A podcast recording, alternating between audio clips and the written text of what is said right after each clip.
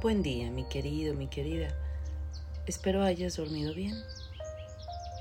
Oro por ti, por tu vida, por todo aquello que el Señor va a hacer en ti, pero sobre todo por lo que ya está haciendo.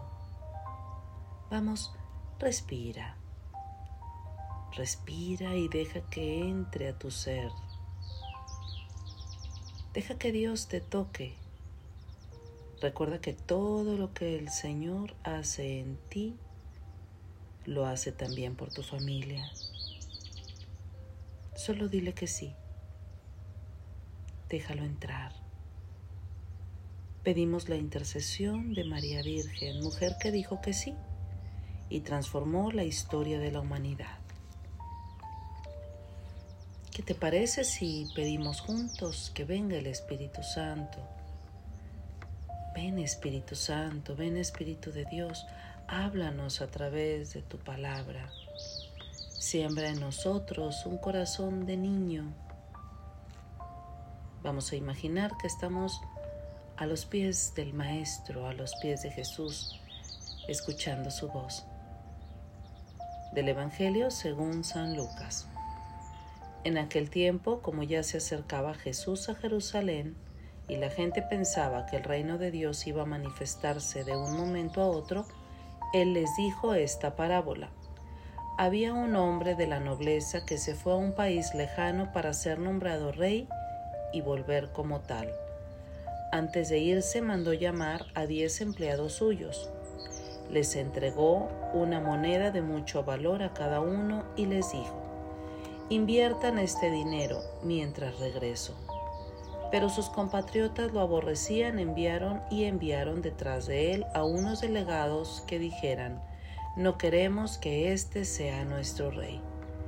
Pero fue nombrado rey, y cuando regresó a su país, mandó llamar a los empleados a quienes había entregado el dinero para saber cuánto había ganado cada uno. Se presentó el primero y le dijo, Señor, tu moneda ha producido otras diez monedas. Él le contestó, Muy bien, eres un buen empleado, puesto que has sido fiel en una cosa pequeña, serás gobernador de diez ciudades. Se presentó el segundo y le dijo, Señor, tu moneda ha producido otras cinco monedas. Y el Señor le respondió, Tú serás gobernador de cinco ciudades. Se presentó el tercero y le dijo, Señor, Aquí está tu moneda. La he tenido guardada en un pañuelo, pues te tuve miedo, porque eres un hombre exigente que reclama lo que no ha invertido y cosecha lo que no ha sembrado. El Señor le contestó, Eres un mal empleado. Por tu propia boca te condeno. Tú sabías que yo soy un hombre exigente, que reclamo lo que no he invertido y que cosecho lo que no he sembrado. ¿Por qué pues no pusiste mi dinero en el banco para que yo al volver lo hubiera recobrado con intereses? Después le dijo a los presentes, Quítenle a éste la moneda y dénsela al que tiene diez. Le respondieron, Señor, ya tiene diez monedas. Él les dijo, Les aseguro que a todo el que tenga se le dará con abundancia, y al que no tenga, aún lo que tiene se le quitará. En cuanto a mis enemigos, que no querían tenerme como rey, tráiganlos aquí y mátenlos en mi presencia. Dicho esto, Jesús prosiguió su camino hacia Jerusalén al frente de sus discípulos. Palabra de Dios. Bien, pues vamos a ver qué quiere decir esta parábola. ¿Sí? Esta parábola no nos hace entender lo importante que es tener una idea verdadera de Dios. No debemos pensar que Él es un patrón malo, duro y severo que quiere castigarnos. No. A veces tenemos esa imagen equivocada de Dios.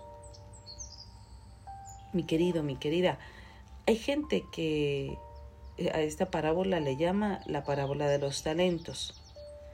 Esto se interpreta como que si tengo Em, una gran voz, entonces debo ser cantante. Si soy bueno para la física o la química, debo ser científico.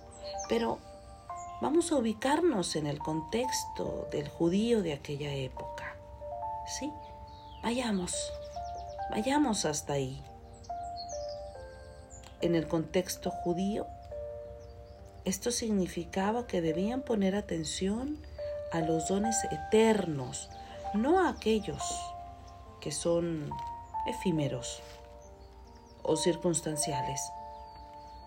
No, sino la palabra de Dios. Sí, como don eterno. ¿Tú cómo pones a producir la palabra de Dios en tu vida? El don del amor. ¿Cómo lo pones a producir? La gracia del perdón. ¿Qué está produciendo en ti? Tus relaciones con los demás. Tu capacidad de dar, de amar. ¿Cómo eso está produciendo vida en ti? Tu corazón, mi querido, mi querida, ¿cómo lo estás usando? ¿Qué haces con los dones eternos, con aquello que ya se te dio? ¿Qué haces con aquello que no nace con el entrenamiento físico, que no lo encuentras en la tienda de la esquina? ¿Cómo estás tú administrando todo lo que puedes hacer con los talentos que Dios te ha dado? La felicidad y la alegría, ¿qué estás haciendo con eso? Y vamos más allá por medio de ti, de tus acciones y de tus palabras, ¿qué se está gestando? ¿Cómo vives la oración? La palabra de Dios, ¿qué te da a ti? ¿Cómo la estás viviendo hoy? Esos dones que no tienen precio, ¿cómo los utilizas? Hay otra cosa también. Se dice que Dios no nos pedirá cuentas de esos dones solamente sino también del sufrimiento. Ay, pero que si ya te volviste loca, Angie Willers. No. Es que también podemos usar el sufrimiento, el dolor y la enfermedad como dones. Si Dios permite eso en tu vida es porque tiene un propósito. Es porque quiere que tus brazos, tus piernas, den frutos para la salvación. Si tú tuviste situaciones difíciles en tu niñez, en tu vida, o si dejaste que tu corazón se endureciera, ¿qué hay de eso? ¿Qué hay de eso? Echamos culpas y culpas a tu papá, a tu mamá, a tu esposo, a tu esposa, a un hijo, a un jefe, a la falta de dinero, de trabajo. A ver, Dios nos da dones sobrenaturales para salir adelante de todo eso, mi querido, mi querida. Los tienes, están en ti. Entonces, ¿los has usado? ¿Cómo has hecho crecer esos dones? ¿Qué te parece si hoy le decimos a nuestro Señor, reactiva nuestros dones, ayúdanos a ver, cierra un momento tus ojos, respira profundamente, Señor, ayúdame a ver que de todo lo que me pasa, tengo yo la, puedo tener yo la osadía de transformarlo en bendición. Ayúdame Dios. Ayúdame Señor, porque yo no veo. Ayúdame mi Dios a sacar el mejor provecho de todo lo bueno que tengo, de tu palabra, del amor, a mejorar mis relaciones.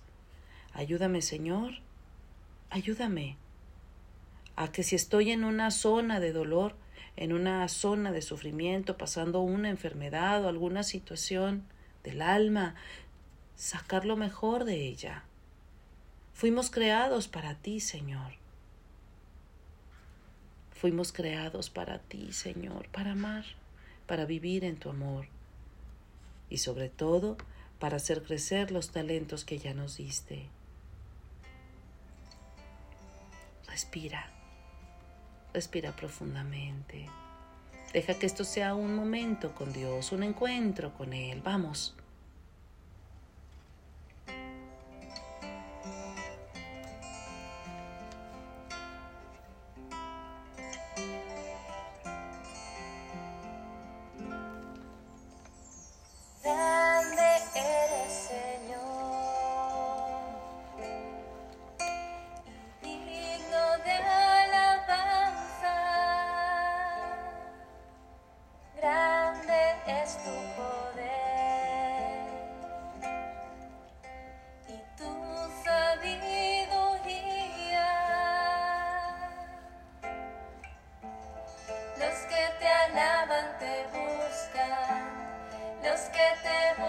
tardes.